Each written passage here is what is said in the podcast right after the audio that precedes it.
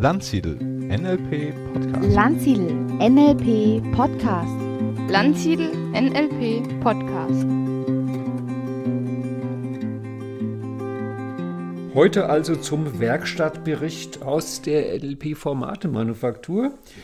Ich will dir einiges darüber erzählen, welche NLP-Formate und Übungen ich so im Laufe der letzten Jahre und Jahrzehnte entwickelt habe und warum ich sie entwickelt habe und wofür ich sie entwickelt habe und wie ich sie entwickelt habe und warum man sowas überhaupt macht und was es anbringt, wenn man das tut und so weiter und so fort.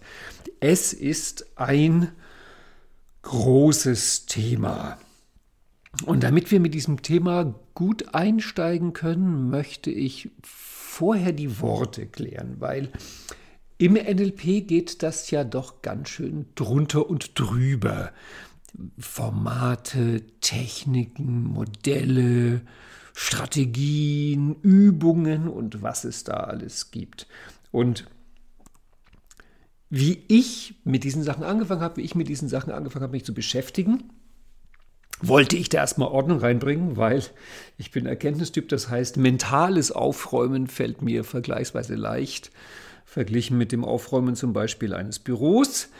Also schaffe ich halt erstmal da Ordnung, wo ich das kann, baue auf das auf, was Robert Dills schon gemacht hat, der große Ordnungsschaffer im NLP und gehe noch mal ein Schrittchen weiter. Und habe das für mich überlegt, wie kann man das Ganze eigentlich sortieren, Formate und so weiter und so fort. Und du weißt ja vielleicht, dass für mich NLP die Sprache der Veränderung ist. Und wenn man sich nun Sprache anguckt und Literatur, Dichtung, dann gibt es da Texte. Irgendwelche Bücher, Artikel, Gedichte, wie auch immer. Jedenfalls, es gibt Texte und das ist das, worum es eigentlich geht. Und im NLP entspricht das ungefähr. Also die Metapher, die ich dir jetzt bringe, die passt nicht so hundertprozentig, aber es ist das Beste, was ich im Augenblick im Angebot habe. Das heißt, diese Texte entsprechen dann den NLP-Formaten. Das sind unsere NLP-Zaubersprüche und unsere NLP-Geschichten. Ich finde, Geschichten passt ganz gut. Da ist dieser Storytelling-Zusammenhang sehr schön sichtbar. Und diese NLP-Geschichten, die wir da erzählen, die Formate, die bestehen natürlich aus einzelnen Sätzen, Redewendungen und ähnliches. Und dem entsprechen im NLP die Techniken. Das heißt, eine NLP-Technik ist für mich das, woraus ein Format besteht. Formate bestehen aus einzelnen Technikschritten. Und wenn hier so eine Technik ein Satz ist, dann besteht der wiederum natürlich aus Worten. Und das entspricht im NLP den Metaprogrammen. Da komme ich gleich drauf, warum das so ein entscheidend wichtiger Punkt ist. Und die Worte wiederum bestehen aus Buchstaben und die Buchstaben des NLPs sind WAKOG, V-A-K-O-G, plus die anderen weiteren Sinne. Ich meine, das, die fünf sind bloß eine Auswahl. Wahrscheinlich könnte man sich auf viel mehr Sinne einigen. Das heißt, die unterste Ebene, wenn man NLP betrachtet, die Ebene der Buchstaben, wenn es eine Sprache wäre, die NLP der einzelnen Noten, wenn es um musikalische Kompositionen geht, das ist das WAKOK. Damit geht's los und das haben auch Bandler und Grinder damals schon beschrieben. Die sinnesspezifische Wahrnehmung der Außenwelt und der Innenwelt.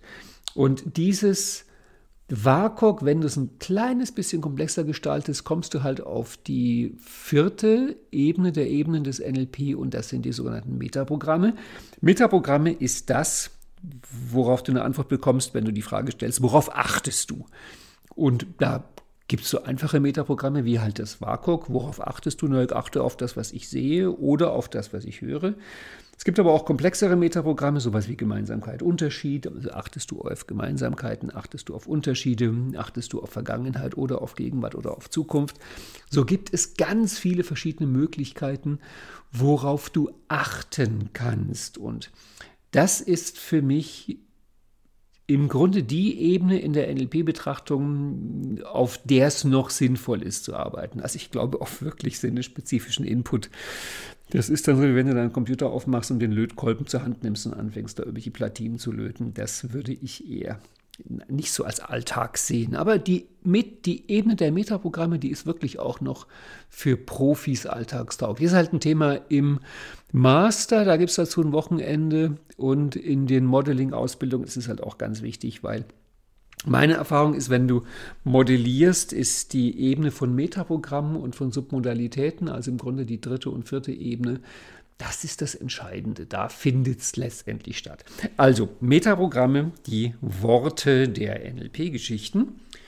Und NLPler sind ja so, wenn die irgendwas entdecken, dann ist das naheliegendste, wir verändern da mal irgendwas. Und von daher ist das, was ich Technik nenne, eine Veränderung in einem Metaprogramm. Also Beispiel Timeline. Ich könnte als Metaprogramm fragen, worauf achtest du? Zeitorientierung. Achtest du auf Vergangenheit oder achtest du auf Gegenwart oder achtest du auf Zukunft? Und die Technik wäre dann, ich orientiere mich in die Vergangenheit oder ich orientiere mich in die Zukunft. Ich kann als Metaprogramm fragen, achtest du auf Problem, auf Ressource oder auf Ziel? Und die Technik wäre dann auch hier eine Umfokussierung, zum Beispiel vom Problemfokus auf den Lösungsfokus. Ein Metaprogramm wäre assoziiert, dissoziiert und die Technik wäre dann, sich zu assoziieren, sich zu dissoziieren. So siehst du, dass eine Technik oder ein Metaprogramm ist sowas wie Rapport. Du kannst darauf achten im Gespräch, ob die beiden Rapport haben und die Technik wäre dann Pacing oder Leading. Das heißt, eine Technik ist in meiner Welt eine Veränderung, also wirklich ein kleines von A nach B. Eine Technik ist eine Veränderung in einem Metaprogramm. Und es kommt praktisch nie vor, dass du eine Technik einsetzt, ein Metaprogramm umfokussierst und daraufhin du oder eine andere Person eine tiefe Erleuchtungs- und Transformationserfahrung hast und das Leben hinterher komplett anders ist. Also, also es kommt schon vor, aber es sind Sternstunden, die man vielleicht einmal im Jahr oder alle zwei, drei Jahre mal hat. Von daher ist es eher selten, dass eine NLP-Technik zu einer riesengroßen Veränderung führt. Eine Technik ist also dann die Veränderung in einem Metaprogramm. Und dass daraus jetzt ein sinnvoller Prozess wird, eine sinnvolle Geschichte, geht es halt darum, dass man bestimmte Techniken kombiniert. Und dann kommen wir in das Format, sodass du sagen kannst, ein NLP-Format ist eine Kombination von bestimmten NLP-Techniken. Also Mal Beispiel Change History. Da wäre erstmal die Technik kalibriere dich auf dich und auf dein Problemstate. Dann fokussiere Richtung Vergangenheit. Wo kommt das Ganze denn her? Dann dissoziiere dich von der Timeline und geh neben der Timeline in die Vergangenheit. Dann fokussiere um auf die Frage, welche Ressource hättest du damals gut gebrauchen können. Das heißt, ich kann das Ganze in einzelne Technikschritten unterteilen und vor allem auch darauf achten, wo kommt denn derselbe Technikschritt einem anderen Format vor. Dann kann ich anfangen, die, diese Technikschritte zu beschreiben, zu identifizieren, herauszulösen, zu putzen, zu polieren und neu zusammenzusetzen, weil da kommen wir dann gleich beim Thema Formatdesign drauf. Dann kann ich die Reihenfolge ändern, ich kann welche hinzufügen, ich kann welche wegnehmen und dann beginne ich NLP als Sprache zu sprechen. Manchmal ist es sogar sinnvoll, dass ich ein NLP-Format nehme und ich betrachte es auf der Ebene von Metaprogrammen. Das ist vor allem dann spannend, wenn, was gerne vorkommt bei Anfängern im Formatdesign, in diesem Format irgendein Schritt drin ist, wo man sich wundert, warum haben jetzt eigentlich alle mit diesem Schritt ein Problem? Und da ist fast immer die Lösung, dass in diesem einen Formateschritt so viele Metaprogrammwechsel gleichzeitig drin waren, dass das halt jemand, der nicht auf deinem hohen Niveau spielt im NLP, naja, halt nicht auf einmal nachvollziehen kann. Und in dem Fall ist dann sozusagen die Analyse auf Ebene der Metaprogramme ganz sinnvoll. Sonst arbeiten wir durchaus in diesen höheren Chunk-Ebenen, das heißt, dass wir halt Geschichten erzählen im NLP. Das ist die eine Möglichkeit. Also die eine Möglichkeit ist, auf dem WAKOK baut, bauen sich auf die Metaprogramme, auf den Metaprogrammen bauen sich auf die Techniken, auf den Techniken bauen sich auf die Formate. Es gibt noch einen zweiten Weg nach oben, das ist auf dem WAKOK bauen auf die Metaprogramme und dann kannst du aber auch verschiedene Metaprogramme kombinieren, wo du nicht so sehr in die Veränderung gehst, sondern einfach in die Kombination von Metaprogrammen. Dann entstehen so Metaprogramm-Sets. Die nenne ich Modelle. Da ist natürlich das berühmteste das Modell der Ebenen oder der logischen Ebenen oder neurologischen Ebenen im NLP. Das ist ein Set von Metaprogrammen. Das heißt, so wie ich sagen kann, achte mal auf Verhalten, achte mal auf Glaubenssätze, kann ich auch sagen, achte mal auf die logischen Ebenen.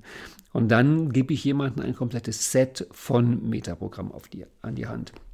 Das ist vor allem deswegen wichtig, wenn du etwas lernen willst oder wenn du etwas lehren willst, kannst du davon ausgehen, dass jedes Wissen und Können ist notwendigerweise verbunden mit einem ganz bestimmten Set von Metaprogrammen. Das heißt, ein Kfz-Mechaniker oder weiß ich nicht, ein Tierzüchter, ein, ein Landwirt oder ein Goldschmied oder ein Musiker.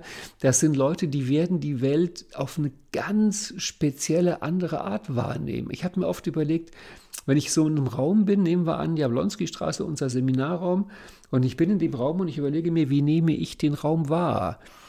Wie würde diesen Raum ein Architekt wahrnehmen? Wie würde ihn ein Innenarchitekt wahrnehmen? Wie würde ihn ein Historiker wahrnehmen? Wie würde ihn ein Baubiologe wahrnehmen? Wie würde ihn ein Filmset-Ausstatter wahrnehmen? Wie würde ihn, also verstehst du, je nachdem, aus wessen Perspektive ich mir diesen Raum angucke, wie würde ihn einer, äh, ein Antiquitätenhändler oder ein Entrümpler angucken? Wie würde ihn Marie Kondo angucken? Wie würden ihn Teilnehmer angucken oder Trainer?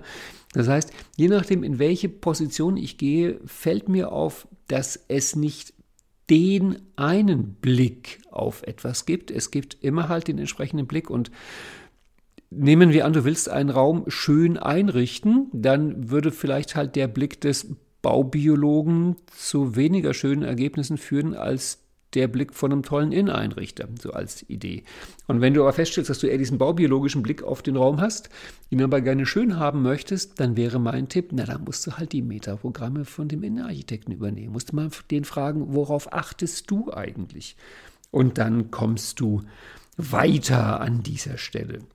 Also, WAKOK Darauf bauen auf die Metaprogramme, daraus werden die Modelle. Und wenn ich jetzt innerhalb eines gesamten Modells eine Veränderung mache, das nenne ich im NLP eine Strategie. Davon gibt es nicht viele. Modeling wäre eine davon. Das heißt, Modeling ist im NLP eine Strategie oder ein Prozess, ist auch ein schönes Wort dafür, wo es halt darum geht, über viele Modelle und sogar mit inbegriffen bestimmte Formate einen ganz großen, zum normalerweise auch länger dauernden Prozess halt zu führen von einem A zu einem B. Aber das führt jetzt hier heute echt zu weit, darüber zu reden.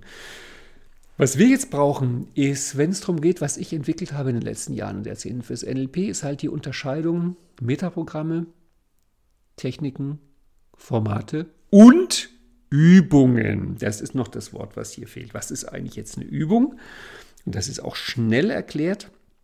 Da ist natürlich im Hintergrund äh, viel von meiner Musikerkarriere, denn als Musiker ist es ja so, es gibt bestimmte Stücke, zum Beispiel Beethoven-Sonaten oder Bach-Präludien, Bach-Fugen, die spielt man. Das sind so die Stücke, das würde dann im NLP den Formaten entsprechen. Und nun kann sein, dass wenn du so ein Stück spielst, da es irgendeine bestimmte technische Schwierigkeit gibt, also da kommen jetzt die Techniken, zum Beispiel ein bestimmter Sprung oder ähm, bestimmte Arpeggios oder eine bestimmte Tonleiter, so wo du merkst, das ist einfach irgendwie ein bisschen schwierig, diese spezielle Stelle technisch hinzubekommen. Jetzt ist es so, dass man sich dann dazu eine Übung überlegen kann. Gute Klavierlehrer machen das dann aus dem Stand oder aus dem Repertoire. Ich habe das auch später gelernt im Musikstudium, dass man sowas als Chorleiter für den Chor dann sich überlegt, wo haben die gerade ein Problem, wie kann ich für die schnell eine Übung entwickeln. Das heißt, diese Übung nimmt sich dann eine technische Besonderheit, eine technische Schwierigkeit raus und übt die, übt die halt also durch normalerweise durch penetrante Wiederholung, so dass man die dann kann. Das heißt, bei so einer Übung, bei so einer Etüde heißen die dann in der Musik, geht es jetzt nicht primär darum, dass die super toll klingt, äh, sondern es geht um den Übungseffekt. Aber trotzdem ist es da so, dass es natürlich Stücke gibt, wie zum Beispiel Chopin-Etüden oder Rachmaninow-Etüden, die sind dann zum einen wirklich Etüden, das heißt, die üben eine bestimmte technische Raffinesse, sind aber gleichzeitig musikalisch so brillant und virtuos, dass sie inzwischen, glaube ich, mehr als Konzertstücke gespielt werden, denn als wirkliche Etüden. Das gibt es natürlich auch in anderen Sachen. Nehmen wir an, du schreibst Texte und du stellst irgendwann fest, dass du halt mit Adjektiven deine Schwierigkeiten hast. Und dann schreibst du extra einen entzückenden Text, wo du funkelnde Adjektive einsetzt, die dir aus deinem brillanten Gehirn entspringen und die du mit flinker Feder dann auf das glänzende Papier schreibst, um einen zauberhaften Text zu entwerfen, in dem die herrlichsten Adjektive drin sind dass du das halt mal übst. Da würdest du dann auch nicht den Anspruch haben, dass das jetzt der Nobelpreis verdächtige schriftstellerische, hm, weiß ich nicht, das Werk schlechthin von dir ist, sondern es ist eine Übung. Trotzdem kann sein, dass auch mal eine Übung zu einer echten Veränderung führt. Nehmen wir an, du tüftelst an der Optimismusstrategie und stellst fest, dass eines von diesen drei Elementen, nehmen wir mal die Personalisation, dir schwer fällt. Der Rest geht ganz gut, aber das mit der Personalisation, das ist halt einfach hackelig für dich. Und jetzt würdest du dir eine Übung designen oder designen lassen, wo du einfach penetrant die Personalisation übst, so bis das irgendwann wirklich drin sitzt. Angenehme Sachen sind innen verortet und unangenehme Sachen sind außen verortet. Und das übst du jetzt in einer schicken Übung. Dann kann natürlich sein, nachdem ja die anderen beiden Elemente der Optimismusstrategie bei dir schon vorhanden sind, dass allein diese Übung zu machen in deinem Leben eine grundlegende große Veränderung macht. Und Übungsdesign ist eine Sache, die mich immer schon enorm fasziniert hat. Also da sind Vorbilder für mich halt Keith Johnston, Klaus Marwitz und Vera Birkenbiel. Das sind meine drei ganz großen Vorbilder. Ich fand es aber auch immer sehr faszinierend, das im Sport zu erleben, bei Bewegungssachen wenn ich da mal mit Leuten geredet habe, Physiotherapeuten oder Personal Fitness Coaches, dass wenn so jemand dann mit dir übt und dann merkt, du hast da an einem bestimmten Muskel eine ganz bestimmte individuelle spezifische Schwierigkeit, dass dann halt ein guter Lehrer jetzt für dich speziell eine Dehn- oder Kräftigungsübung entwickelt, die halt speziell für dich und deinen Körper und deine Muskulatur ist. Natürlich wird das in den meisten Fällen einfach die Variation einer Übung sein, die es schon gibt. Trotzdem ist sie speziell auf dich und deine Bedürfnisse abgestimmt. Das ist Übungsdesign. So, damit haben wir jetzt ungefähr klar, was eigentlich ein Modell ist, was eine Technik ist, was eine Übung ist, was ein Format ist, was ein Prozess ist. Und jetzt geht es darum, was ich da eigentlich entwickelt habe und wofür und warum und wie und was du davon hast und so weiter und so fort. Ich gebe es ja zu, die ersten Sachen, die ich entwickelt habe, die habe ich rein für mich entwickelt.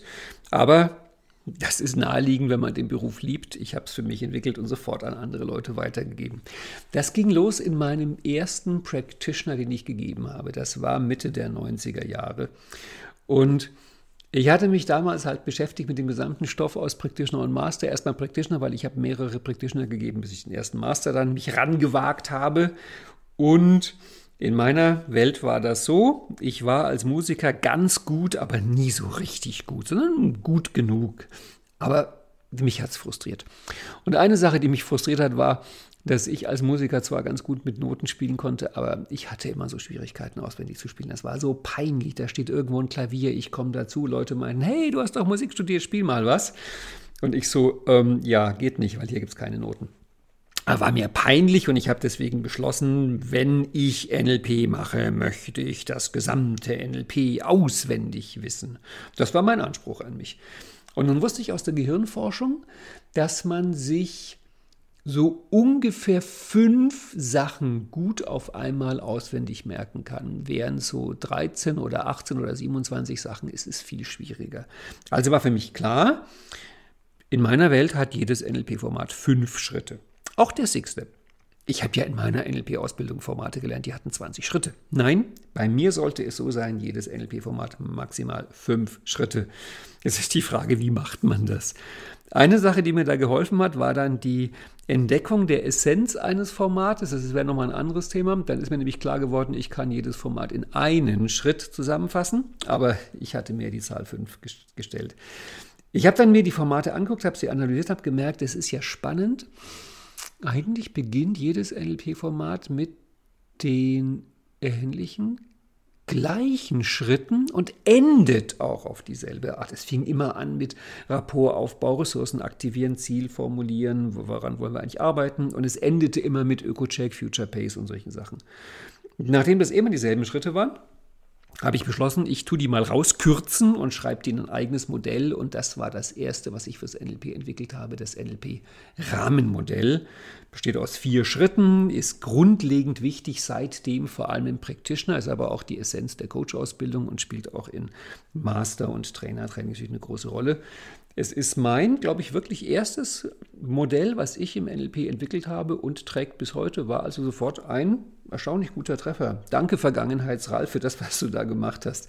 Das heißt, dieses Rahmenmodell, das besteht halt aus, ich schaffe einen Rahmen, ich definiere das Thema, ich arbeite dann innerlich und ich mache am Ende den Test. Und alle Formate, die wir in der Jablonski-Straße machen, die wir bei Ralf Schum Seminare machen, finden immer in diesem Rahmenmodell statt. Und deswegen ist es auch möglich, dass jedes andere Format drei, vier oder fünf Schritte hat, weil halt Rapport aufbauen, Ressourcen aktivieren und das Ziel formulieren im Rahmenmodell drin ist.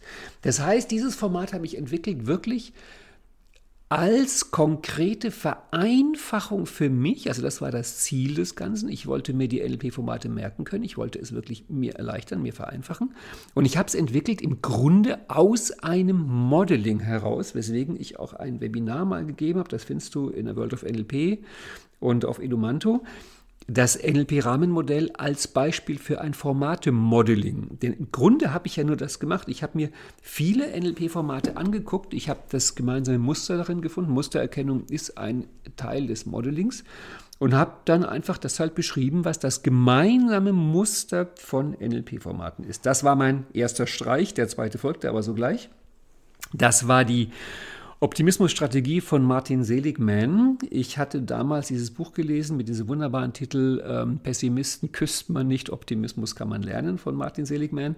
Ich fand es toll, ich fand es wirklich großartig. Ich fand es frustrierend, dass er drin, drin, geschrieben hat, wenn du Pessimist bist, dann ist das halt voll doof und äh, viel kann man da nicht machen, außer eine langwierige, tiefgehende, teure Therapie. Das fand ich jetzt nicht so schön. In dem Buch war aber auch ein Test drin, so ein Ankreuztest, wo man testen konnte, ob man eher optimistisch oder eher pessimistisch denkt. Und ich habe mir dann den Test angeguckt und dachte damals, und das war auch eine wichtige Erkenntnis in meinem Leben, naja, wenn dieser Test jetzt zuverlässig Optimismus testet, das heißt, wenn ich jede Frage richtig beantworte, dann bin ich ja ein Optimist nach dem Test. Das heißt, wenn ich ein Optimist sein will, dann muss ich ja im Grunde bei dem Test nur die ganzen Fragen optimistisch beantworten. Also, ich habe mich dann erinnert, als Kind hatte ich so ein kleines Spielzeugauto und wenn man da mit diesen ganz kleinen Kinderfingerchen durch das ganz kleine Spielzeugautofenster durchgegriffen hat, dann konnte man an dem Lenkrad dieses Spielzeugautos drin, haben sich unten auch die Räder gedreht. Ich habe dann als Kind irgendwann rausgefunden, einfacher ist es, ich drehe an den Rädern, dann dreht sich das Lenkrad mit. Und so war auch mein Ansatz mit der Optimismusstrategie. Das heißt, um mir dieses jahrelange Arbeiten an der Psyche zu sparen, dachte ich mir, naja gut, dann beschreibe ich halt einfach, wie musst du die Fragen beantworten, dass du Optimist bist. Kam da auf drei Elemente. Darüber gibt es auch ein eigenes Webinar von mir. Da geht es um Geltungsbereich, Dauer und die vorhin schon genannte Personalisation. Und habe das beschrieben und habe daraus dann sozusagen eine, eine, Trainingsreihe gemacht. Also wirklich so eine Art inneres Workout, Fitness fürs Gehirn, dass man halt einfach übt. Ja, komm, jetzt formulier doch mal optimistisch, formulier doch mal irgendwie, so wie die Optimisten das machen in diesen drei Kategorien. Und siehe da, es ging erstaunlich leicht. Es klappt wirklich nicht immer, aber es klappt oft. Und einfach zu merken, wie cool das ist, wenn du bewusst optimistisch formulierst und dann in vielen Fällen merkst, juhu, das klingt besser, das macht das Leben leichter. Und an manchen Stellen merkst, nein, das kann nicht sein. Und es kommen innen drin Proteste und Gegenstimmen. Die kannst du dann ja wiederum mit anderen NLP-Formaten, also Change History oder Self-Nurturing bearbeiten. Aber hey, wenn ich in zwei Drittel der Fälle durch einfaches Umformulieren optimistischer werden kann, dann mache ich das doch. Die Optimismusstrategie ist jetzt immer noch ein wichtiger Teil im Practitioner, aber halt auch in der Coach-Ausbildung, weil es ist für mich eine der grundlegend wichtigsten Techniken, wenn man coacht, dass man halt diese optimistische Grundhaltung hat. Ich glaube ja auch, dass das, was wir bei Milton Erickson so bewundern, das Utilisieren, was ich habe noch nirgendwo irgendwas gefunden, wo auf eine gut nachvollziehbare Art beschrieben wird, Wie macht man das? Wie ist dieses Mindset von Leuten wie Milton Erickson oder auch Gunther Schmidt, dass die so eine Virtuosität im Utilisieren haben? Ich glaube, die Optimismusstrategie geht in die Richtung, auch wenn ich da nochmal irgendwann nachschärfen muss, dass das mit dem Utilisieren noch besser wird. Aber es ist zumindest mal ein Anfang zu sagen, nutze die Optimismusstrategie, formuliere optimistisch, vor allem auch im Backtrack-Frame, also im aktiven Zuhören, im Wiedergeben der Worte der anderen Person. Da kann man die Optimismusstrategie perfekt einsetzen als verdeckte Intervention. Und darum ist die im Rahmen der Coach-Ausbildung so wichtig.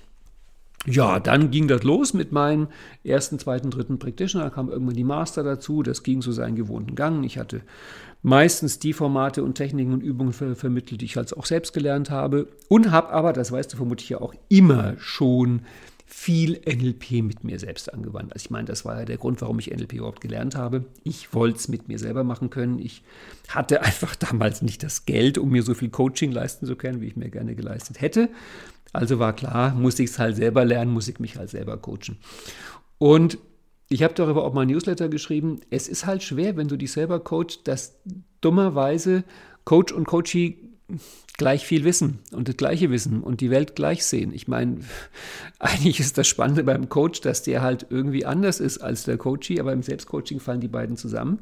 Das heißt, wie kann ich mich an der Stelle an den eigenen Haaren aus dem Sumpf ziehen? Die Lösung ist einfach und klassisch. Ich nutze den Zufall als weiteren Partner. Das heißt, ich bringe Zufall als Element ins Coaching an. Die Technik ist uralt, also du kennst es vielleicht von Großeltern, Urgroßeltern und weiter zurück äh, über die Jahrhunderte, dass es üblich war in christlichen Kreisen, wenn man irgendeine Frage hatte, hat man den lieben Gott gefragt und zwar stellvertretend, indem er mit der Frage im Herzen die Bibel einfach an irgendeiner zufälligen Stelle aufgeschlagen hat und da mit dem Finger drauf gedeutet hat. Und das, was da stand, war dann die Antwort und man hoffte, dass es nicht zufällig einer von diesen ewig langen Stammbäumen ist, die da im Alten Testament drin sind.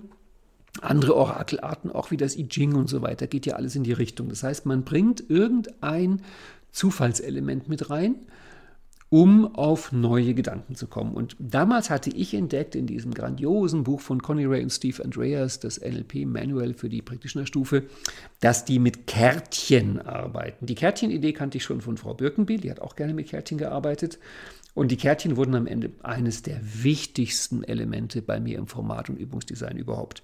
Das heißt, ich habe angefangen, mir Kärtchen zu machen. Erstmal selber, um irgendwelche Themen zu bearbeiten. Daraus entstanden dann im Laufe von Monaten und Jahren erstmal die Ressourcekärtchen. Die Ressourcekärtchen waren am Ende ein Set von über 300 Karten, die ich wirklich nur für mich selber gemacht habe. Da waren die ganzen Sachen drauf gestanden, von denen ich immer dachte, dass ich die viel zu oft vergesse, dass ich die noch nicht so im System drin habe. Die Ressourcekärtchen habe ich eingesetzt im Training, im Coaching, in meinem Alltag. Da lagen halt Kärtchen rum und ich habe beim Vorbeigehen irgendein Kärtchen gezogen und da stand drauf, lächle oder da stand drauf, denk an die Ressourcen. Da stand drauf, was würde Richard Bandler jetzt machen? Da standen solche Sachen drauf. Ich habe dann Ressourcekärtchen für mich gemacht fürs Coaching. Da stand dann sowas drauf wie wirke verwirrt und lass dir vom Coachie helfen. Oder also lauter verrückte Ideen, um halt eine Denkrille, so eine Denkverengung irgendwie zu lockern. Und ich habe mir dann weitere Variationen, alles nur für mich, diese Ressourcekärtchen gebastelt. Für morgens, für mittags, für abends. Und dann ergab sich auch, dass ich Ressourcekärtchen gemacht habe für Beziehungsgespräche. Auch alles nur für mich. Und das, die Grundidee kam dann so gut an, dass immer mehr Leute aufmerksam wurden, was ist das eigentlich? Weil ich habe ja kein Geheimnis draus gemacht. Und plötzlich sich, ich habe die dann also auch in, in den Practitioner-Unterlagen drin gehabt, so als zum Ausdrucken und, und sich selber ausschneiden. Also ich kam dann die ersten Teilnehmer und hatten die Kärtchen laminiert, was ich völlig verwirrend fand. Und mir gesagt, was sie da für tolle Sachen erlebt haben. Und na gut, am Ende führte das dazu, dass die Ressourcekärtchen ähm, das bis jetzt einzige echte Buchbuch von mir waren, so mit ISBN-Nummer und Verlag und gedruckten Kärtchen, gedruckten Begleitbuch. Und das ist schön das gemacht zu haben. Das waren die Ressourcekärtchen. Und die Idee mit den Kärtchen, die hat sich dann aber weiterentwickelt. Äh, ein paar Jahre später hatte ich ein firmeninternes Training mit der Verkaufsmannschaft, war das glaube ich von so einer IT-Firma. Und Ich sollte deren Gespräche supervidieren, deren internen Gespräche. Und da war ich da also quasi als jung NLP-Trainer im Kreise dieser Profiverkäufer. Und ich meinte immer, haben Sie nicht gesehen, hier der Rapport, und haben Sie nicht gesehen, hier das Statussignal, und haben Sie nicht gehört, wie der hier die Wahrnehmungsposition einsetzt. Und haben Sie darauf geachtet, wer wie oft Ja und Nein sagt. Und die guckten mich völlig verständnislos an, weil die Nein, die hatten es nicht gesehen, die hatten nichts gehört. Und dann wurde mir klar, au, das heißt, ich habe ein komplett anderes Set von, Achtung, jetzt kommt das wichtige Wort wieder, Metaprogrammen als die und ich sehe, höre wirklich völlig andere Sachen bei so einem Gespräch als die.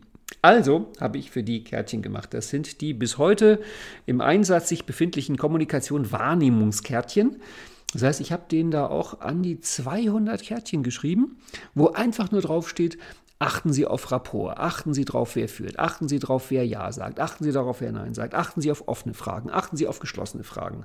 Und eben 200 Kärtchen und die ausgedruckt, ausgeschnitten und denen gegeben. Und dann haben wir die halt verteilt in der Runde. Zwei haben sich unterhalten, die anderen hatten die Kärtchen. Ich habe denen gesagt, jetzt nimmst du mal das Kärtchen und achten Sie mal drauf, zum Beispiel, wer bewegt sich, wer bewegt sich mehr. Und eine Minute drauf achten. Und dann Wechseln, nächstes Kärtchen. Achten Sie mal drauf, offene und geschlossene Fragen. Eine Minute, dann wieder wechseln. Achten Sie darauf, wer wie oft blinzelt. Nächstes Kärtchen. Achten Sie darauf auf die Wahrnehmungsposition. Nächstes Kärtchen. Problemorientierung, Zielorientierung. Nächstes Kärtchen. Und so weiter und so fort. Kongruenz, Inkongruenz. Optimismusstrategie. Alle möglichen Sachen waren da drin. Und plötzlich haben die Leute gesehen, mit diesen Kärtchen als Hilfsmittel haben sie gesehen und sie haben gehört und es sind ihnen Sachen aufgefallen. Sie konnten differenzieren.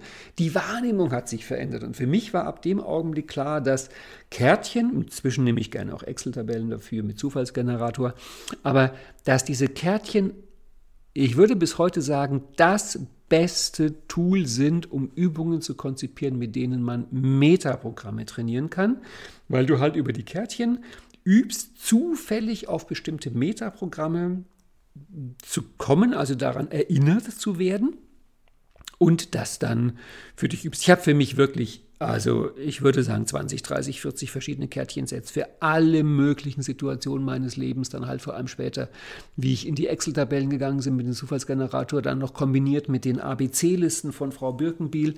Dann ist natürlich kein Halten mehr, dann kannst du ganze ABCs schreiben und du kannst die kombinieren, dann werden quasi die, die Lullschen Leitern werden dann elektrifiziert und man kombiniert so fröhlich vor sich hin. Das kann dann sogar so weit gehen, dass es irgendwann ins Formatdesign geht, dass man, dass ich habe dann für mich eine ABC-Liste gemacht mit bestimmten Formatschritten, 20, 30, 40 Formatschritte und die zufällig ausgewählt. Jetzt mach den Schritt, jetzt mach den Schritt. Da wurden später auch andere Übungen draus. Das war die Sache mit den Kärtchen, die wir heute immer noch wirklich sehr gerne einsetzen. Also vor allem Practitioner, mit Kommunikation. Dann gibt es auch ein Set Kärtchen ähm, Wahrnehmungsfilter für Lernen und Lehren, Metaprogrammkärtchen, die nehme ich gerne im Trainer. Da ist nämlich so, jemand geht vor die Gruppe mit einem Thema, worin du kompetent bist, und die anderen ziehen Kärtchen. Da wird halt gefragt, irgendwie ist das nicht gefährlich? Hast du dafür eine Begründung? Wie kann ich das für mich nutzen? Nutzt du das für dich selber? Was ergibt sich denn daraus, wenn das jeder machen würde? Das heißt, es werden dann Metaprogramme durchgespielt. Mit dem Set hat sich mal ein Teilnehmer, der war Verkäufer, damit hat der seine Verkaufsergebnisse, oh, ich glaube, mehr als verdoppelt. Dass er einfach mit diesen Kärtchen geübt hat, auf jede, in Anführungszeichen, dumme Frage, also auf jedes Metaprogramm wirklich sofort antworten zu können. Weißt du, es gibt keine schwierigen Teilnehmer, es gibt nur schwierige Metaprogramme. Und die kann man ja üben, damit umzugehen. Dann habe ich Metaprogramm, äh, habe ich Kärtchen gemacht mit den Slate of Mouth Pattern, auch eine ziemlich naheliegende Idee. Du nimmst die, die 20 Slate of Mouth Pattern, schreibst die auf 20 Kärtchen und dann kommt irgendein Argument und du ziehst zufällig ein Kärtchen und dann musst du halt mal aus einer Wertehierarchie oder aus einem Chunk Down oder aus einem Gegenbeispiel oder aus einer positiven Absicht antworten. Das übt die Flexibilität. Also du merkst wahrscheinlich, Kärtchen sind oh, allererste Sahne. Da schlägt mein Herz aus der Formate-Manufaktur noch höher, obwohl es in dem Fall eigentlich keine Formate-Manufaktur, sondern eine Übungsmanufaktur ist. Genau, so ging das weiter. Und dann kam als nächster Punkt, jetzt sind wir Anfang der 2000er, dass die ersten größeren Modeling-Aufträge von Firmen kamen. Und natürlich dann auch immer die Frage ist, wenn ich jetzt da so mal bei Verkäufern, die deren exzellente Strategie rausmodelliere, ja, wie kriegt man das denn in andere rein? Also ich hatte damals zwei große Banken als Kunden und ein bisschen später kam dann noch das Stefan Mehrath Modeling, was ich auch sehr beeindruckend fand. Also wie macht es Stefan Mehrath in so kurzer Zeit so gigantischen Erfolg zu haben? Aus dem Stefan Mehrath Modeling ergab sich später eine Übung, die heißt strategisch handeln ohne Strategie. Die finde ich in aller Bescheidenheit vom ästhetischen her die schönste Übung, eigentlich ist es ein Format, das schönste Format, was ich entwickelt habe. Also für mich ist ja die Benchmark im Formatdesign ist das Disney-Format. Also ich finde, das ist so schön, diese drei Bodenanker, Träume, Realist, Kritiker, das von einem zum anderen gehen. Dieser, dieser Ablauf hat einfach eine Ästhetik. Also Johann Sebastian Bach und Robert Dills haben am selben Tag, am, am gleichen Tag Geburtstag, am 21. März. Ich glaube, das ist kein Zufall. Ich, für mich ist Dills der Bach des NLP. Und gerade das Disney ist so schön. Und mir ist kein so schönes Format bisher gelungen, aber ich würde sagen, die Stefan Mehrath-Strategie, strategisch handeln ohne Strategie, das kommt am nächsten hin. Das sind vier einfache Fragen. Wenn du durch diese vier einfachen Fragen durchgehst, dann Ah, das verändert so viel an deinem Marketing, an deiner Selbstwahrnehmung, an deiner Produktdefinition, vor allem an der Definition, was deine Kundenzielgruppe ist. Das spielt eine wichtige Rolle in Trainer- und Coach-Ausbildung, dieses Format. Das andere, was ich von Stefan Mehrath übernommen habe und woraus ich dann ein Format entwickelt habe, war Fragen teilen. Dahinter steht die ähm, die Sache, die ich rausmodelliert habe, dass Stefan Mehrath als Teil seiner Strategie seinen Kunden keine Antworten gegeben hat, sondern er hat eine Frage geteilt und die Kunden zum Antworten eingeladen. Und das Tolle ist, daraus ergibt sich eine herrliche Doppeldeutigkeit, nämlich du spürst, dass du bei ihm als Kunde gefragt bist. Du bist als Kunde gefragt. Und ich habe daraus auch ein Format entwickelt, wo es halt darum geht, dass man eine Frage für sich formuliert, die einen selber wirklich brennend interessiert. Also als Beispiel die erste Frage, die Stefan Mehrath geteilt hat als Jugendlicher, war die Frage, was ist der Sinn des Lebens? Das dürfen also auch sehr grundlegende Fragen sein. Also du formulierst eine Frage für dich und du teilst diese Frage mit anderen Leuten. Du sammelst deren Antworten ein, wertschätzend und dankbar und gibst dann die Antworten der anderen wieder an Dritte weiter mit Quellenangabe und sorgst dafür, dass auf dir so ein Netz entsteht von Antworten von vielen Leuten auf deine Frage, worüber du die Leute wiederum miteinander verknüpfst und am Ende plötzlich so ein Beziehungsnetz da ist, in dem du halt auch empfohlen wirst, weil du bist die Quelle und das Zentrum dieses Netzes, weil du halt die Frage teils, die viele interessiert und wo bei dir dann die Antworten koordiniert werden. Also eine wunderschöne Übung. Die machen wir zum Teil mit der Gesamtgruppe in der Coach- und in der Trainerausbildung. Genau, und aus diesem Modeling ergab sich dann im logischen nächsten Schritt das Stefan Landsiedel Modeling. Die Geschichte kennst du ja, ich habe darüber mehrere Podcasts und Webinare und Newsletter gemacht. Ich glaube, das Interessanteste sind Webinare, die ich darüber gemacht habe. Ich habe ja lange, ich habe ja Stefan Landsiedel bei Stefan Mehrath kennengelernt und ich habe dann lange an Stefan äh, akquiriert, sage ich mal freundlich, also an ihn rangeredet, bis ich endlich ihn modellieren durfte, weil er meinte, ja, als LP-Kollege blickt er seine eigene Strategie, wo ich dachte, ah, vielleicht gibt es da noch was zu entdecken. Dann hatten wir halt diese berühmten vier Stunden Gespräch auf seiner Veranda, wo es um seine Strategie ging. Und mir war ja damals schon klar, dass ich nicht nur seine Strategie übernehmen wollte, sondern ja auch ihn dafür gewinnen, davon begeistern, was ich unter Modeling verstehe. Und deswegen habe ich beim Stefan Landsiedel Modeling was gemacht, das habe ich vorher noch nie gemacht. Ähm, sonst ist das so, dass wenn ich mir schnell mal eine Übung oder schnell mal ein Format designe, dann schreibe ich das vielfach überhaupt nicht auf, sondern äh, es geht da wie auch am Klavier, ich spiele ein Stück, ich merke an einer bestimmten Stelle, ich habe da mit dem Lauf, mit dem Sprung, mit, mit der Stelle eine technische Schwierigkeit, dann erfinde ich mir schnell eine Übung, übe die fünf oder zehn Minuten, um diese Stelle hinzubekommen und dann geht das weiter. Und das lohnt sich nicht groß, das aufzuschreiben. Bei dem Stefan Landsiedel Modeling wollte ich aber definitiv Stefan beeindrucken. Also habe ich die Übungen aufgeschrieben. Es waren dann 60 Stück am Ende, eine Liste mit 60 Übungen. Und die habe ich ihm geschickt. Und ich glaube, Stefan war schon sehr erstaunt, verblüfft und beeindruckt, dass aus vier Stunden Gespräch 60 NLP-Übungen und Formate entstehen können.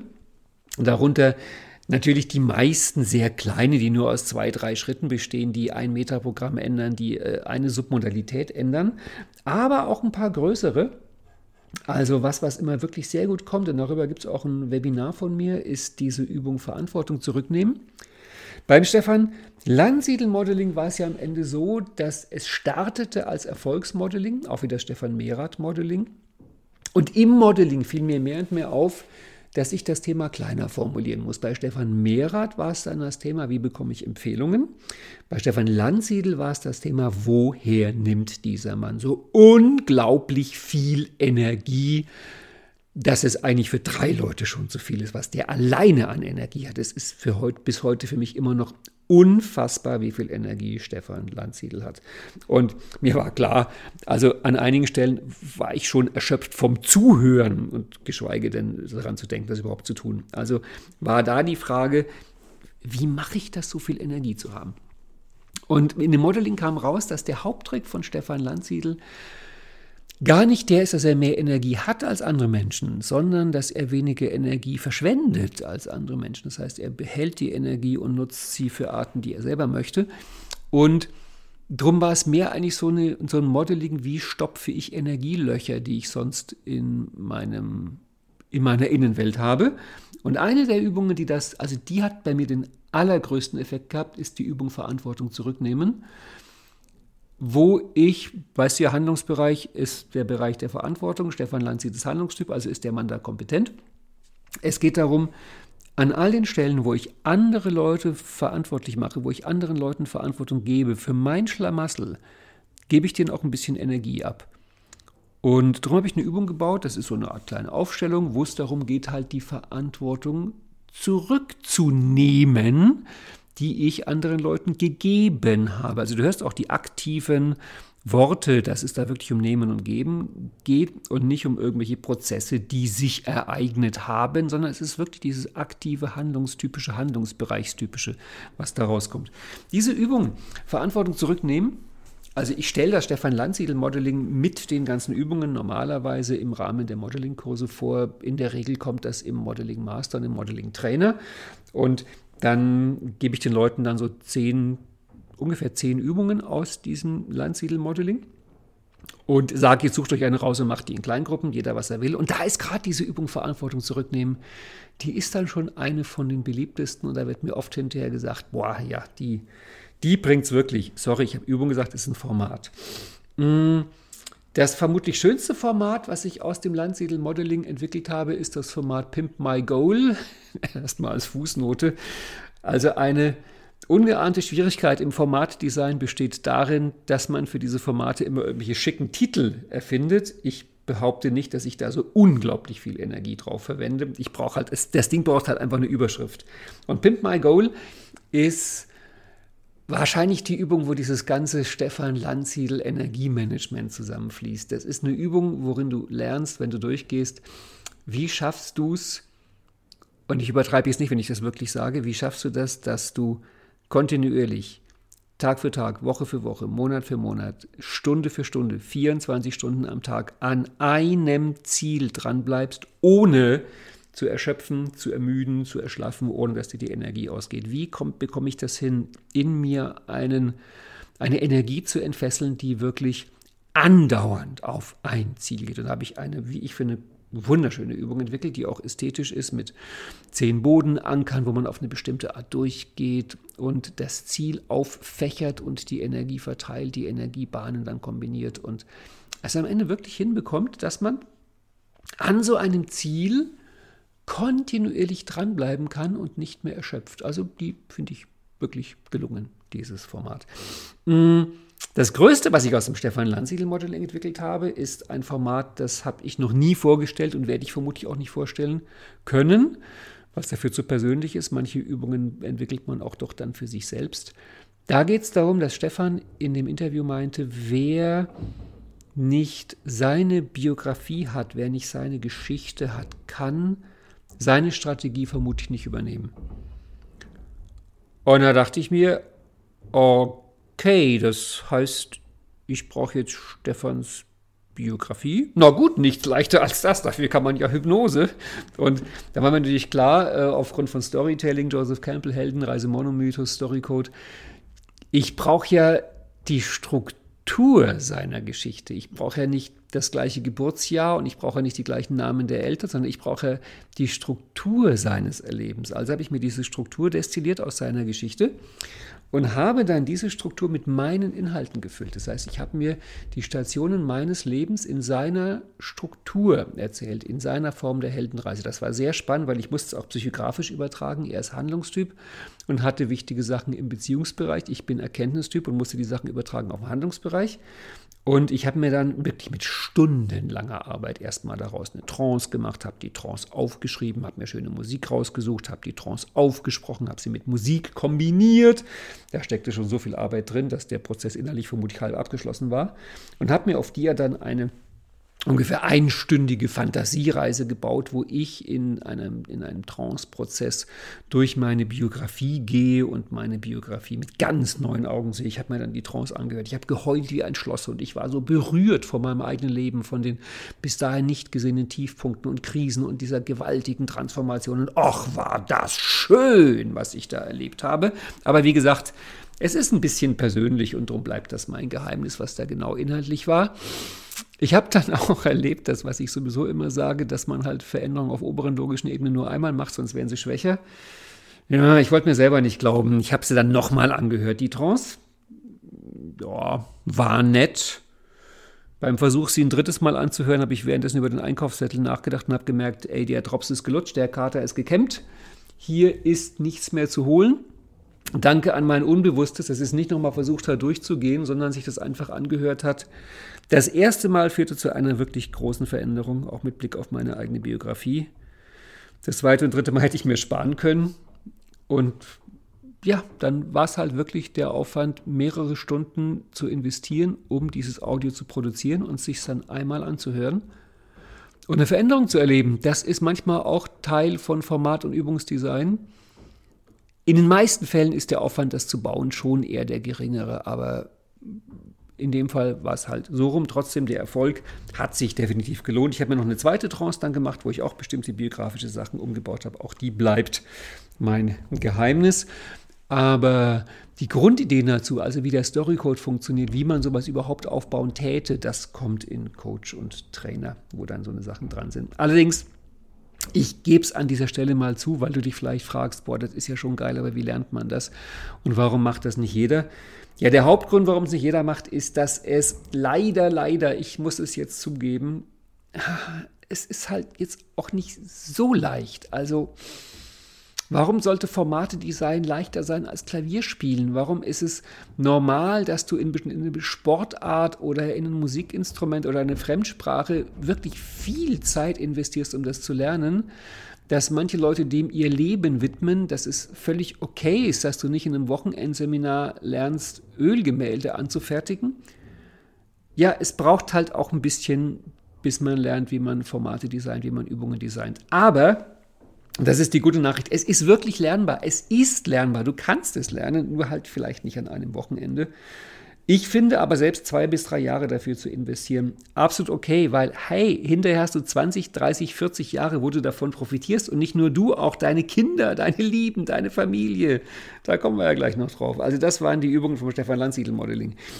Daraus hat sich dann ergeben, dass ich in Kitzingen in der Villa Landsiedel ein Modeling-Seminar gegeben habe. Da war Stefan Landsiedel mit drin und da hat er hinterher die Idee produziert für die NLP Masterclass. Und daraufhin gab es ja dann im Folgejahr die erste, später auch die zweite und dritte NLP Masterclass, wo also ein Kreis von wirklich hochkompetenten NLP-Lern gemeinsam 20 Tage lang am NLP gearbeitet hat, also nicht mit NLP, sondern am NLP.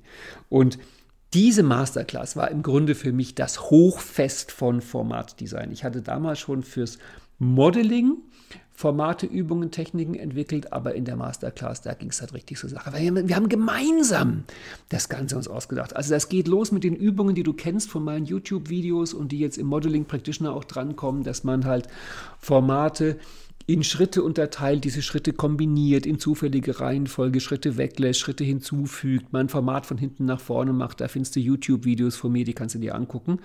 Und das Tolle, was damals wirklich zur Routine wurde, war, es gibt eine, ich, ich modelliere mich selbst, ich stelle fest, wie betrachte ich NLP, wie mache ich NLP. Jetzt kann ich den Leuten das sagen. Jetzt kann ich denen sagen, ja, du weißt du, wenn ich ein Format unterrichte, dann bin ich das Format. Ich habe es auf Ebene 5. Hm, das sagt sich so nett. Wie nimmt man ein Format auf Ebene 5? Ja, die Übung dazu ist, die heißt Siggy Six Step oder auch das Siggy Six Step Remodeling. Da geht es darum, dass sich ein Teilnehmer in ein Format verwandelt. Und wir haben dann geübt mit Siggy Six Step, mit Charlie Change History, mit Ilse Internale Verhandlungen, mit Rudi Reimprinting und wie die alle heißen. Das heißt, wir haben einfach flott behauptet, was glatt gelogen ist, aber Spaß macht, dass jedes dieser NLP-Formate wäre das Modeling einer Person desselben Namens, die dafür Pate gestanden hat. Und es macht alleine so Spaß, sich nur zu überlegen, wenn du diese Gestalten, also Siggy Six Step und ähm, Rudi Reimprinting, fragst, wie geht's dir? Wie die antworten würden. Also wenn du Siggy Sixte fragst, wie geht's dir, dann warte den Augenblick, geht mal nach innen und sagt dann gut, gut, gut, mir geht's gut. Und du hörst, da haben drei Teile geantwortet, die erst innen drin befragt wurde. Wenn du Ilse internale Verhandlungen fragst, wie geht's dir, sagt sie, ja, gut, durchwachsen, gut. Und du hörst, da deutet sich schon ein Konflikt an. Ähm, wenn du Charlie Change History fragst, wie geht's dir, sagt er, oh danke, jetzt besser. Wenn du Rudi Reimprinting fragst, wie geht's dir, sagt er, oh, das fragst du, weil du dich für mich interessierst. Also es macht so Spaß, wirklich in diese Rollen reinzugehen, so ein Format zu spielen. Und dann haben wir in dieser Übung Siggy Sixstep das sogar so weit kommen lassen, dass dann Siggy Sixstep interviewt wurde. Also es ist echt tricky, dass wenn du halt ein Format spielst, du jede Frage, die im normalen Smalltalk an dich kommt, aus der Perspektive des Formates beantwortest. Und natürlich die Idee, die dahinter steht, ist, dass wenn du dann als Trainer so ein Format unterrichtest, also nehmen wir an, du hast den Tag, wo du Six Step unterrichtest von einer Gruppe, dann bist du Six Step, dann bist du das Format in dem Augenblick und dann musst du einfach nur von dir aus dir über dich erzählen und alles läuft, weil du halt, ja, es ist traumhaft. Daraus ergab sich dann in der zweiten Masterclass noch eine andere Übung und die hat auch mein Leben bis heute total verändert, ähm, weil wir ja das NLP auch betrachtet haben in einem größeren Rahmen. Und dann habe ich die Übung entwickelt, dass alle Teilnehmer spielten jeweils eine Methode. Also ich habe rumgefragt, in welchen Methoden seid ihr noch fit außer NLP? Und dann hatten wir halt einen, der spielte Transaktionsanalyse, einen, der spielte Psychoanalyse, jemand spielte Körperarbeit, einer spielte traditionelle chinesische Medizin. Niemand spielte NLP. NLP hatten wir als leeren Stuhl symbolisch in die Mitte gestellt. Und dann ging es halt darum, dass wir uns mit dem NLP unterhalten. Also NLP im Kreise seiner Bruder- und Schwestermethoden und wir reden miteinander. Und die Übung ging dann später in Kleingruppen und da gab es einen Durchgang, der hat mich bis heute beeindruckt. Ich kam dazu, das war auf, dem, auf der Dachterrasse der Landsiedelvilla in Ketzingen wo da der leere Stuhl mit dem NLP drauf stand und ein Teilnehmer spielte die traditionelle chinesische Medizin und der hielt dem NLP einen flammenden Vortrag und meinst zum NLP, gib doch einfach mal zu, dass du auch eine große Lehre bist. Gib doch mal einfach zu, dass auch du auf Jahrhunderte und Jahrtausende Vorgeschichte zurückguckst. Gib doch einfach mal zu, dass du mehr eine Lebensphilosophie bist als irgendwie eine Technik-Trickkiste und gib vor allem einfach mal zu, dass es auch ein Leben lang dauert oder ein Leben lang man investieren kann, um dich zu lernen und in den Künsten, die du bietest, immer besser. Ich hatte echt Tränen in den Augen. Das war so ein berührender Text. Das hat so mein, mein Blick auf NLP verändert. Zu spüren, was wir damals auch gespielt haben, diese Wertschätzung der anderen Methoden dem NLP gegenüber, die dann sagten, komm, komm in unseren Kreis, du gehörst mit dazu, du bist eine von uns, versteck, versteck dich nicht, gib zu, dass du großartig bist. Ah, das war die Masterclass. Ey, da waren so viele tolle Übungen drin und Formate drin. Modeling Change History, Modeling Change Presence, wo es darum geht, um halt zu lernen, wie führt eine Veränderung auf einzelnen logischen Ebenen dazu, dass man die Welt anders sieht. Da haben dann Leute einfach im Gespräch zufällig wieder mit Kärtchen oder mit, mit Zufallsgenerator einzelne Elemente auf den logischen Ebenen verändert, geguckt, wie sich die Welt verändert. Die anderen als Beobachter mussten feststellen, auf welcher Ebene ist das Ganze. Das sind so eine schnellen, virtuosen, sehr spaßorientierten, von Keith Johnston abgeguckten Übungen, wo, das finde ich am schönsten, man wirklich mit Spaß und Leidenschaft viel lernt. Ähm, das spielt jetzt eine Rolle im Modeling Master und im Trainer. Wobei ich ehrlich zugeben muss, es, ist, es sind so viele Übungen und Formate und Techniken, die ich in den letzten Jahren entwickelt habe. Solltest du sie alle lernen wollen, muss ich dich enttäuschen. Die Zeit reicht nicht mehr. Also ich glaube, bei mir werden viele Menschen glücklich in der Ausbildung, aber die mit dem Vollständigkeitsfilter, oh je, das, glaube ich, ist nicht die gute Idee, zu versuchen, den Vollständigkeitsfilter zu kriegen. Da ist es besser, du lernst selber, wie das geht, dass man Formate designt. Okay, dann nach der Masterclass, aus der Masterclass hat sich dann entwickelt die NLP Modeling Ausbildung, also Modeling Practitioner, Modeling Master, Modeling Trainer, Modeling Coach. Und das war für mich jetzt die sozusagen vorletzte große Herausforderung, nämlich die Frage, okay, ich kann jetzt modellieren. Wie bringe ich es den anderen bei? Und jetzt habe ich Meta-Übungen und Meta-Formate entwickelt, um durch eine bestimmte Übung, durch ein bestimmtes Format anderen Leuten beizubringen, dass sie meine Fähigkeit übernehmen können zum Formatdesignen. Und großartige Sachen haben sich daraus ergeben. Ähm, eine Übung stand Pate, das ist die Übung Ressourcen erweitern. Die habe ich in meiner eigenen NLP-Ausbildung kennengelernt. Darüber gibt es auch ein Webinar. Ressourcen erweitern als Beispiel auch für eine Modeling-Übung. Da geht es darum, dass man eine bestimmte Ressource durch bestimmte Filter, also ähm, Metaprogramme, Werte, Glaubenssätze, Sprache, Physiologie, Submodalitäten und so weiter und so fort wahrnimmt, die jeweils einzeln vergrößert, bestimmte Ereignisse kombiniert und am Ende das zusammenfasst zu einer gewaltigen Hymne, zu einer Ressourcenhymne, die gleichzeitig halt auch eine Ressourcenstrategie abbildet. Wie gesagt, darüber gibt es ein Webinar, was du dir angucken kannst. Und auf dem Vorbild, weil meistens sind neue Übungen und Formate ja Variationen oder Kombinationen von Bekannten, habe ich dann zum Beispiel eins entwickelt, der NLP-Formate Vergnügungspark. Das war erst eine Übung, die spielte eine Rolle im Modeling Practitioner. Inzwischen ist im Modeling Master gekommen, weil ich merke, ich krieg's doch immer besser hin, dass man es schnell lernt. Und da frage ich die Leute, was sind denn deine Lieblings-, deine fünf liebsten Schritte, deine fünf liebsten Formatschritte im NLP, deine fünf liebsten Techniken? Und die werden dann einfach benannt, fünf Stück davon. Und dann legen wir die hin als Bodenanker. Und dann überlegt man sich eine Ressource.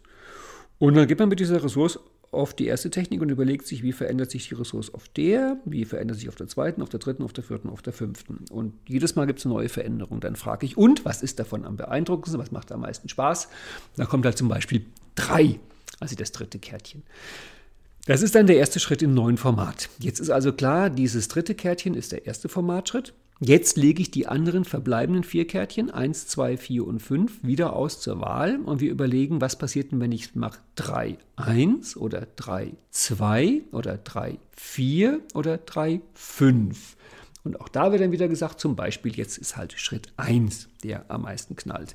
Dann 312 oder 314 oder 31. Du merkst, man geht dann so durch und sucht alle möglichen Wege. Am Ende kommt für den Coachie ein Hammer, eine Hammerstrategie raus, in fünf Schritten die Ressource wirklich, wirklich zum Leuchten bringen. Aber die eigentliche, der eigentliche Übungseffekt ist natürlich auf Seiten dessen, der das Format durchgeführt hat, weil du in diesem Format natürlich auf eine absurd kreative und flexible Art lernst, Formatschritte miteinander zu kombinieren, weil natürlich je nachdem, welcher Schritt davor war, der nächste Schritt wieder eine völlig andere Funktion hat in dem Ganzen. Um Gottes Willen, wir sind schon bei einer Stunde. Gut, was sich dann noch als nächstes ergeben hat, war gerade in den Modeling-Ausbildungen, habe ich gemerkt, das sind ja vier Blöcke auf fünf Tage, dass ich am letzten Tag, also immer am Sonntag, da wollte ich mit den Leuten schönen Abschied, feierlich, humorvoll, ressourcenstark, mit breitem Grinsen im Gesicht. Also war klar, da brauchen wir immer ein Format, was rein ressourcenorientiert ist. Da will ich nichts von Problemen hören, da will ich einfach nur gute Laune sehen. Und du weißt du wahrscheinlich, naja, so viele Formate von dieser Art gibt es jetzt nicht im NLP. Also musste ich sie schreiben und habe dann angefangen, eine bestimmte Reihe von feierlich symphonischen Abschlussformaten für die Blöcke der NLP äh, Modeling Ausbildungsblöcke Blöcke, das habe ich jetzt irgendwie versprochen, für die Blöcke der NLP Modeling Ausbildung. Du weißt, was ich meine. Ich habe jedenfalls für diese Sonntage Formate entwickelt, die genau diesen Effekt haben. Eins davon, oh, das gefällt mir auch so gut, die Problemressource-Transmutation. Also wie gesagt, Titelfindung bei NLP-Formaten ist ein Kapitel für sich. Da ist die Idee, dass natürlich jedes Problem auch einer Strategie folgt. Und eine Strategie kann ich allgemein formulieren, inhaltsfrei. Und darum ist Problem-Ressource-Transmutation so, dass wir erstmal rausmodellieren. Mit einem Trick kann man das sehr einfach machen. Erstmal herausmodellieren, wie ist denn die Strategie, die hinter diesem Problem ist. Dann wird diese Strategie allgemein, also auf einer Metaebene, also unabhängig vom Inhalt beschrieben. Und jetzt gucken wir zum einen mal, ob wir innerhalb der Strategie eine Lösung finden. Da gibt es drei klassische Möglichkeiten. Die eine klassische Möglichkeit ist, wir machen die Schritte dieses Formats einfach mal von hinten nach vorne. Also 5, 4, 3, 2, 1. So nach dem Motto, wenn ich in die Vorwärtsrichtung das Problem erzeugen kann, dann ist in die Rückwärtsrichtung vielleicht das Problem damit wieder wegmachen. Das klappt oft ganz gut. Möglichkeit 2, und das ist meistens eigentlich die erstaunlicherweise äh, zielführendste. Ich verwende einfach das aus dem Problem heraus modellierte Format, um das Problem zu lösen. Das heißt, ich mache einfach exakt die problemverursachenden Schritte mit dem Problem, um zu einer Lösung zu kommen. Es ist der Wahnsinn. Das klappt erstaunlich oft und es hat verblüffende Effekte. Und die dritte Möglichkeit ist, dass ich einfach Schritte weglasse oder Schritte hinzufüge. Mit anderen Worten, ich mache die Problemstrategie kaputt. In dem Format Problem-Ressource-Transmutation ist aber noch der viel coolere Schritt. Das Format läuft wirklich fast über den ganzen Tag. Ähm, die Leute gehen in Kleingruppen und der eine tut vom anderen die Problemstrategie herausmodellieren und übersetzt sie in die Form eines Formats. Dann, nach der Mittagspause, wechseln diese Leute die Kleingruppen und treffen in der zweiten Runde also einen anderen Teilnehmer. Und der hatte ja gerade noch ein Problem. dann sagen die, du, ich habe für dich das passende Lösungsformat.